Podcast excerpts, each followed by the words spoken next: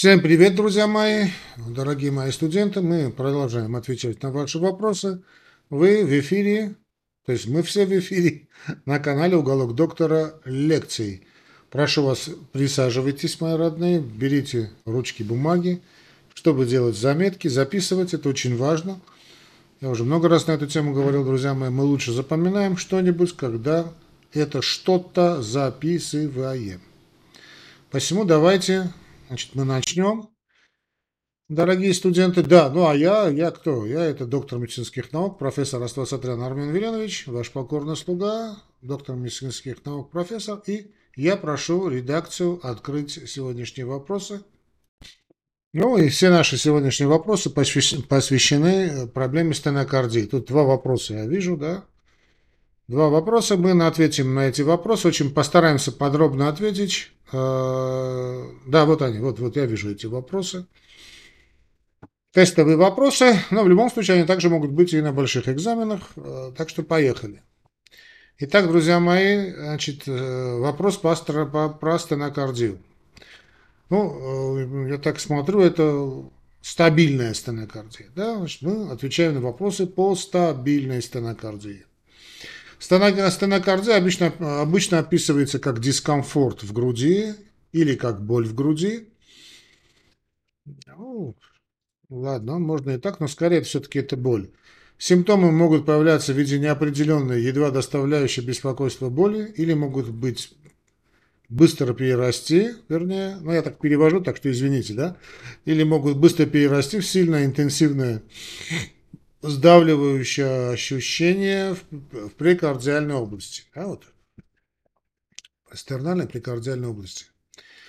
Обычно локализация дискомфорта варьируется, в какой из следующих областей он чаще всего ощущается.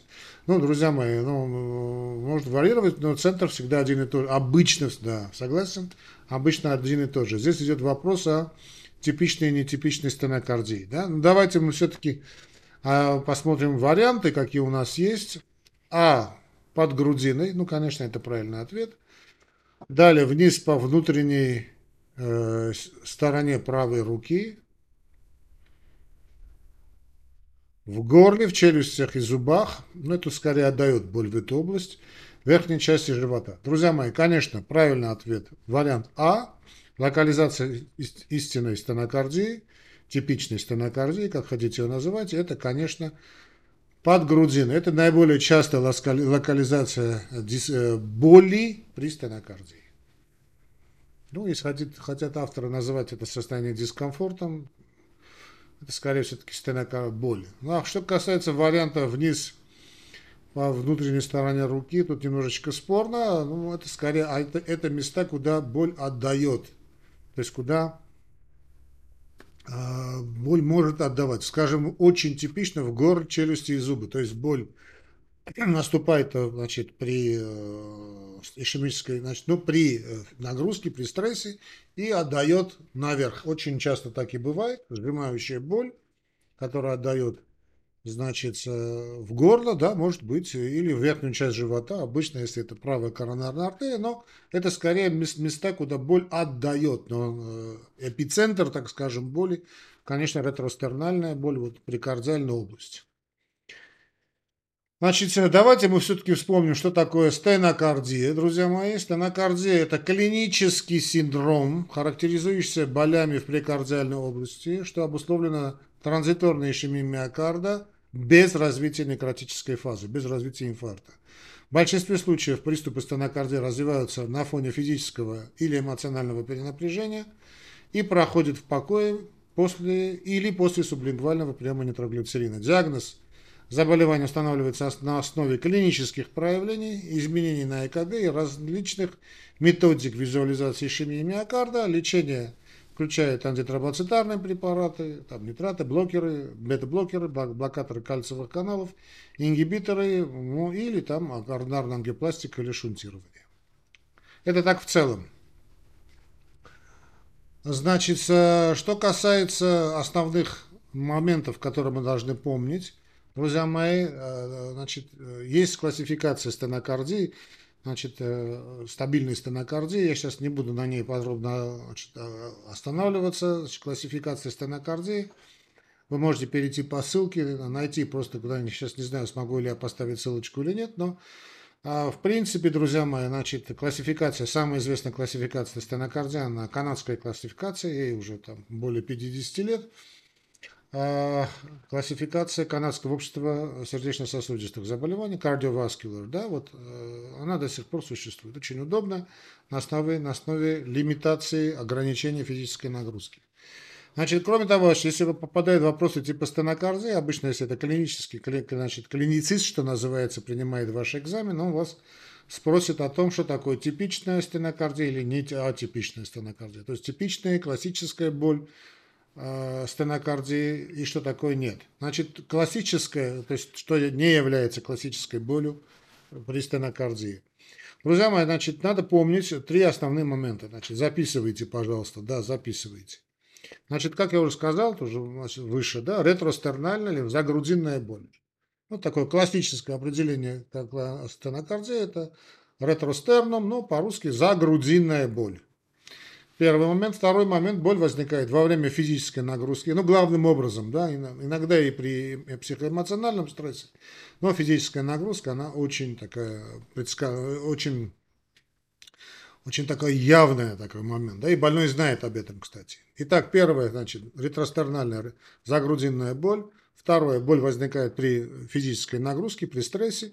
Ну и третье, боль проходит или уменьшается, когда больной останавливается, скажем, поднимается по лестницам, боль останавливается или принимает под язык нитроглицерин, ну, в виде спрея или, или там в виде таблеточки. Да, кстати, надо предупреждать обязательно, друзья мои, это сейчас не входит в тему, да, может быть, вас могут у вас спросить, нитроглицерин никогда стоя не принимают. Обязательно надо предупредить больного, что он должен или сесть, или лечь. Это обязательный прием, друзья мои, значит, запоминайте, значит, нитроглицерин стоя ни в коем случае не принимают. Или все садятся, ну, есть, на улице всегда есть, где можно сесть, ну, а если это какие-то такие условия помещения, то лучше, конечно, лечь. Некоторые авторы говорят, что лучше всего сидя, но в любом случае лучше лечь, чтобы значит, такого момента бы не было, да, потому что сопровождается коллаптоидными явлениями. Так, это что касается стенокардии, мы поняли, да, значит, э, кроме того, друзья мои, мы говорим о стабильной стенокардии, этот момент я хочу вам, значит, как-то раскрыть. Немногие студенты, так честно говоря, и врачи тоже не, не все понимают до конца этот момент, что сия означает. Стабильная стенокардия, слово стабильная, означает, что боль связана с, именно со стабильной бляшкой в коронарных сосудах. Потому что стенокардия – это ишемическая болезнь сердца, по-английски coronary artery disease или коронарная болезнь сердца. То есть мы имеем дело с окклюзированным, ну, ну не полностью, конечно, но значит, закуп, э, проблемным, так скажем, коронарным сосудом. Но считается, что более 50, по некоторым, некоторые авторы говорят 70%, Значит, просвета сосуда, когда закрывается, человек испытывает боль от стабильной стенокардии. Стабильно означает предсказуемо. То есть человек, когда боль, стабильный человек, то есть мы знаем, что он предсказуемый. То же самое касается и стабильной стенокардии. То есть боль, она предсказуема. Кстати, предсказуема она и в первую очередь для больного. Сия означает, что при больной знает, при каком уровне физической нагрузки у него возникает боль. И он вам это очень красочно может, ну, если мужчина, конечно, женщина трудно рассказывает, э, но идет описание проблемы таким образом. Говорит, приблизительно, вот я, дорогой доктор, я поднимаюсь на три этажа, и вот начинает прихватывать. Я об этом знаю, поэтому поднимаюсь на два этажа, останавливаюсь, перевожу дух, успокаиваюсь, потом снова, что называется, добиваю третий этаж. Вот это и есть стабильная или предсказуемая стенокардия. И она, кстати, практически никогда сама не вызывает инфаркт миокарда. Но об этом, наверное, будет время, будем говорить. Много раз на эту тему говорил, например, за, за инфаркт миокарда отвечают так называемые маленькие нестабильные бляшки. Вот они очень опасны. Хорошо? То есть стабильный означает предсказуемый. Значит, э, давайте мы, значит, перед тем, как просто будем отвечать еще на, один, на, на, еще на вопросы тоже, ну, понятно, что там будут спрашивать нас, но в любом случае, да, запомним, Значит, на что могут обращать внимание значит, э, профессора или на жюри, э, большой ученый совет, ну, принимающий совет, экзаменационный совет, экзаменационная комиссия, что стенокардия возникает, когда нагрузка, выполняемая сердцем, превышает способность коронарных артерий доставлять необходимое количество богатой значит, кислородом крови. То есть это классический момент, когда, чтобы наши желания значит, совпадали бы с нашими возможностями, да, как в фильме про Шурика «Кавказская пленница». О чем идет речь? В покое вот этот сосуд, который закрыт там на 70%, ну, в покое что нам, особо ничего такого не требуется, да, и вот этот оставшийся там 30% сосуда более чем э, достаточно для кровоснабжения, для значит, работы в покое. Но при физической нагрузке э, этот маленький процент является уже недостаточным. Да, надо понимать, что ударный объем сердца не может увеличивать, а, то есть она практически не увеличивается, тоже увеличивается только может, значит, кровоток увеличивается за счет только, значит, частоты сердечных сокращений.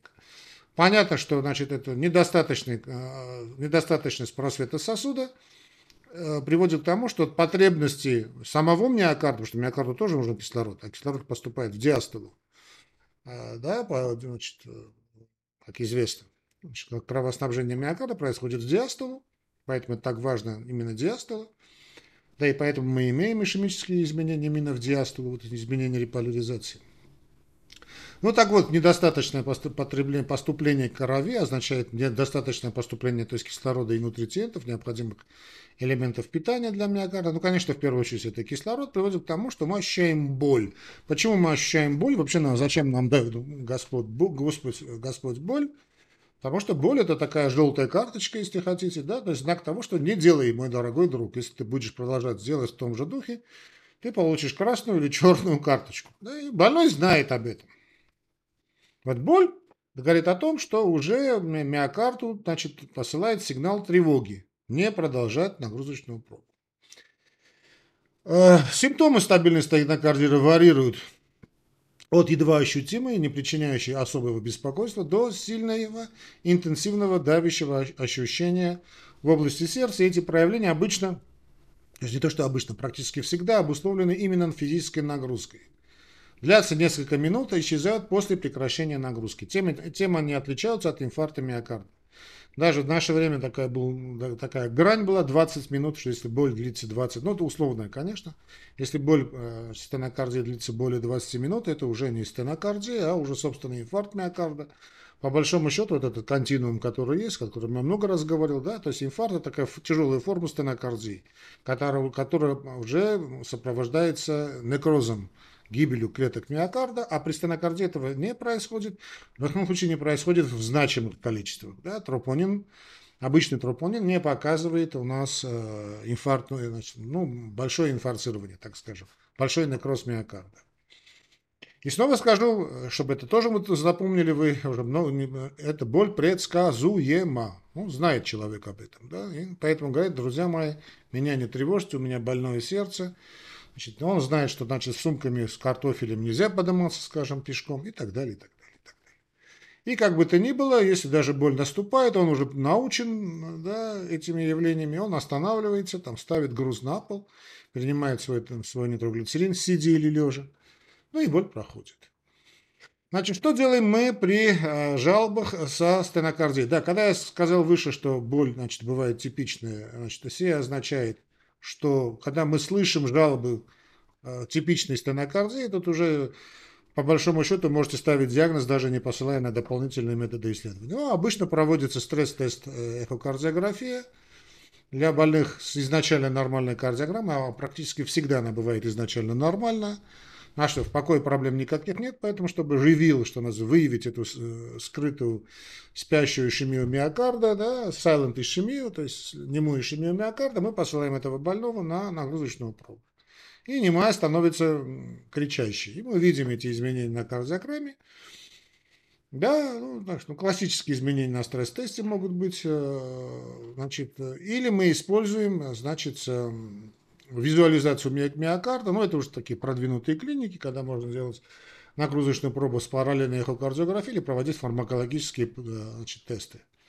То есть больной не может двигаться, мы, наша цель вызвать ишемию, а ишемию мы вызываем, провоцируя значит, э, ну, ситуацию, когда возникает эта ишемия, то есть вызывая стенокардию так называемые фармакологические нагрузочные пробы. Но это, в принципе, я не думаю, что вам будут, вас будут спрашивать на экзамене. Но принцип понятен, что человек не может подниматься по лестницам, не может бегать по тредмиловой дорожке, не может значит, делать, кататься этот велосипед, велоэргометр, да, ну, есть такие пожилые очень больные, там, проблемные больные, чему нет. Делаем фармакологическую пробу, вызываем тахикардию искусственно,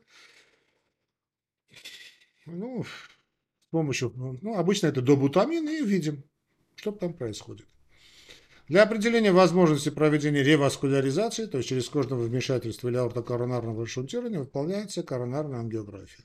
Да, друзья мои, есть, такое, значит, есть такие моменты, значит, когда говорят реваскуляризация, да, значит, понимается, ну так по умолчанию, да, по, по, по, понимается механическая какое-то, значит, механическая попытка открыть сосуд, то есть э, делается аортокоронарное шунтирование, байпас, да, э, то, что делали покойному Борису Николаевичу Ельцину, ну или стентирование, которое уже все, все, все знают, что такое стентирование.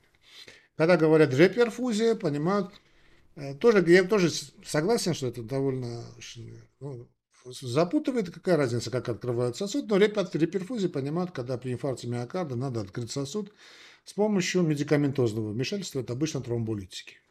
Просто запомните, да? Значит, для купирования приступа э, используется еще со времен царя Гороха, уже лет 150. Используется нитроглицерин, объясняется, как его надо принимать. Ну, или объясняется так, что не надо, значит, ну, а, хотя и надо, не надо самому больному это объяснять. Он сам об этом знает, что какой-то, или, ну, он, она, неважно, да, при каком-то уровне нагрузки у него возникают вот эти ощущения боли, дискомфорта, и он останавливается. Но в любом случае мы говорим, что при всем на всякий пожарный держите при себе нитроглицерин в виде спрея или в виде таблеточек. Снова скажу, ни в коем случае принимать нитроглицерин стоя нельзя. Лучше всего сидя, ну, можно в крайнем случае и лежа. Значит, поддерживающая терапия, э, ну, в принципе, тут можно много чего говорить. Конечно, сейчас э, я, в общем, об этом говорил много раз, и надо понимать, что нельзя категорически ограничивать физическую нагрузку, как раз наоборот – физическая нагрузка, ну, нормальная, да, должна быть до, уров, до, до порогового уровня боли. А так, конечно, надо желательно, значит, э, поработать с этим сосудом, э, да, если, конечно, он гемодинамически значимый. Во-первых, надо понять, действительно ли этот сосуд ответственен за ишемию или нет. Э, я очень, честно говоря, скептически отношусь вот этим повальным стентированием. А, потому что надо понимать, что сама процедура, она тоже небезопасная. Если э, и сам стенд может закрыться. Поэтому я всегда предпочитаю стентировать тот сосуд, который действительно вызывает проблемы. Или инфаркт вызывает инфаркт. Но как бы то ни было, есть еще и антитромбоцитарные препараты. Э, статины, хотя, конечно, постепенно статины уже отходят на второй план, они скорее назначаются для вторичной профилактики, раньше их назначали для первичной профилактики, а сейчас так статины, на статины смотрят свысока и правильно делают. А, э, ну, к великому сожалению, да, считалось, что статины сыграют роль, э, как такую же роль в лечении ишемической болезни сердца, как в свое время сыграли, да и сейчас играют антибиотики при лечении инфекционных заболеваний, увы и ах, статины значит, на трон не взошли. Но, конечно, бета-блокаторы – это король значит, наших препаратов. Я вообще считаю, что кардиология как таковая, как наука, возникла с, с появлением бета-блокаторов. То есть до этого это значит, было коллекционирование марок. А вот бета-блокаторы действительно препарат очень хорошего и очень правильного спектра действия, которые действительно здорово влияют на моменты, связанные, значит, друзья мои, со стенокардией. Снова скажу, стенокардия – это именно ишемическая болезнь сердца. Ну, тут можно и добавить и блокаторы ангиотензиновых, бла, да, кстати, бла, и антагонисты кальция можно добавить, и ингибиторы можно добавить, потому что обычно все это играет вместе с гипертонией и так далее. Ну и если клинические проявления стенокардии сохраняются, несмотря на медикаментозную терапию, друзья мои, да, потому что лечение стабильной стенокардии – это одна из больших проблем, чего только мы тут не добавляли, и были так называемые препараты не гемодинамического спектра, то есть метаболического спектра, тот же триметазидин, сейчас я их всех не вспомню, но главным образом все-таки был это триметазидин и курантил, очень много диперидомол, были большие надежды, но все эти надежды так скажем, э, другие тоже были, да, значит, себя, конечно, не оправдали. Действительно проблема, э, но я-то считаю, что Сейчас не надо так отвечать, что это действительно именно физическая нагрузка, то есть физическая, ежедневная физическая активность, то, что называется conditioning, да, или preconditioning. Вот э, тренированное сердце лучше, значит, именно тренировать сердце до уровня, боль, до уровня боли. То есть надо говорить, что, вот, скажем, ходить, и ходить. Ну, конечно, надо объяснить больному, какой уровень нагрузки ему предпочтительнее. Ну, а если нет, то вынужденно мы идем на значит, инвазию, ангиографические методы исследования, значит, э, то есть исследования, а затем и если есть высокий летальный риск, то есть высокий риск осложнения, опасное место, значит, э, бляшки, скажем, это может быть транк, да, вот это ствол левой коронарной артерии, вот тут, конечно, надо открыть и думать, как это сделать. Ну, в принципе, давайте, да, тут еще вопрос есть, я что, разговорился. Давайте последний вопрос, он тоже по стенокардии. Значит, при э, типичных для стенокардии симптомах физической нагрузки показана электрокардиография, безусловно. Поскольку стенокардия в покое редко, э, поскольку, да, поскольку стенокардия, я просто перевожу, да, друзья мои, поскольку стенокардия проходит в покое, как редко можно сделать во время приступа. Да, но с другой стороны, сейчас можно сделать холтер, это просто я сейчас отхожу, да, и э, умный такой холтер, который показывает, что, значит, э, можно нажать на кнопку, когда боль бывает. Холтер можно сделать. Но вопрос сейчас, я думаю, о стресс-тесте пойдет.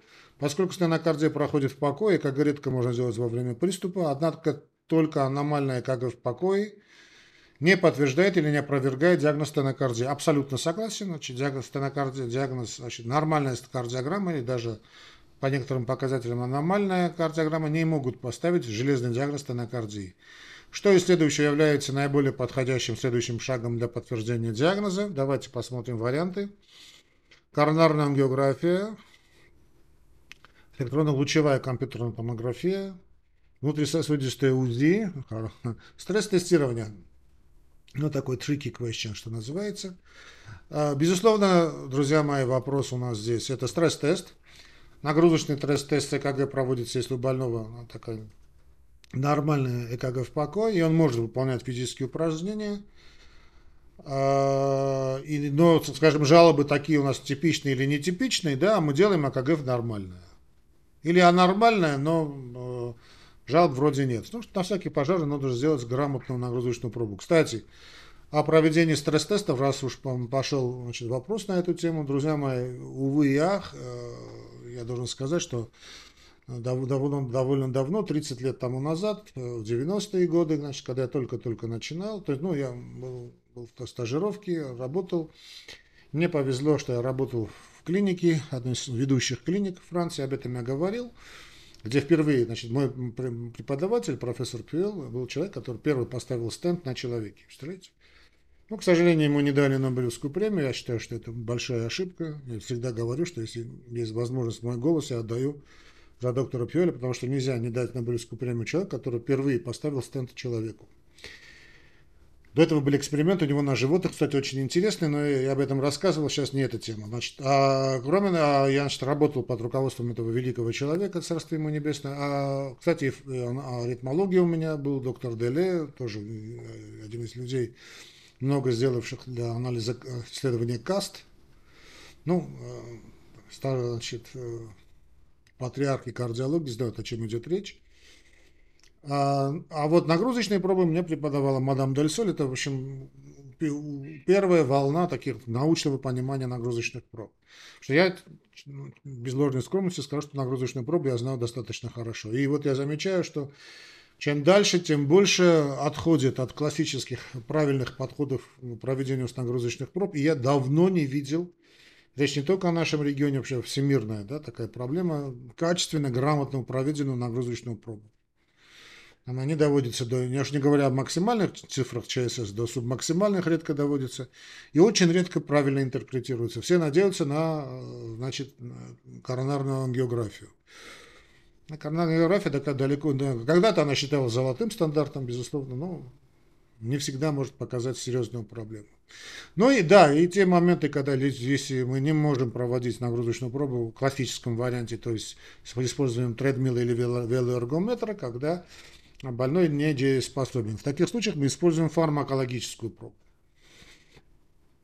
фармакологическую пробу. Да, то есть я уже сказал об этом, не буду повторяться. Что касается коронарной ангиографии, является стандартом диагностической ишемической болезни сердца, но не является необходимой для подтверждения диагноза. То есть скорее мы начинаем с нагрузочной пробы, потом переводим больного на коронарно-географическое исследование. Вот такой классический стандарт. Это сначала обычная, ну понятно, жалобы, потом мы расспрашиваем, то есть расспрашиваем больного, что к чему, затем мы проводим э, значит, нагрузочную пробу после классической кардиограммы. Если нагрузочная проба показала такие моменты, которые говорят об ишемической болезни сердца, то посылается больной на подтверждение диагноза на коронарную ангиографию, а затем уже, если там надо вмешаться, уже и на э, стентирование или там аортокоронарное шунтирование. Что там у нас еще было? Э, электронно-лучевая. Ну, знаете как, я вот, вот внутрисосудистый УЗИ увидел вопрос, он э, сейчас, к сожалению, тоже редко используется. Да, да. Почему? Потому что вот знаете, вот делается внутри корон... тоже коронография, но я видел это тоже в той же клинике, значит, специальным термодатчиком, да, который не только УЗИ делается, но и ну, выявляет температуру, да, потому что нестабильная бляшка, она горячая, воспаленная.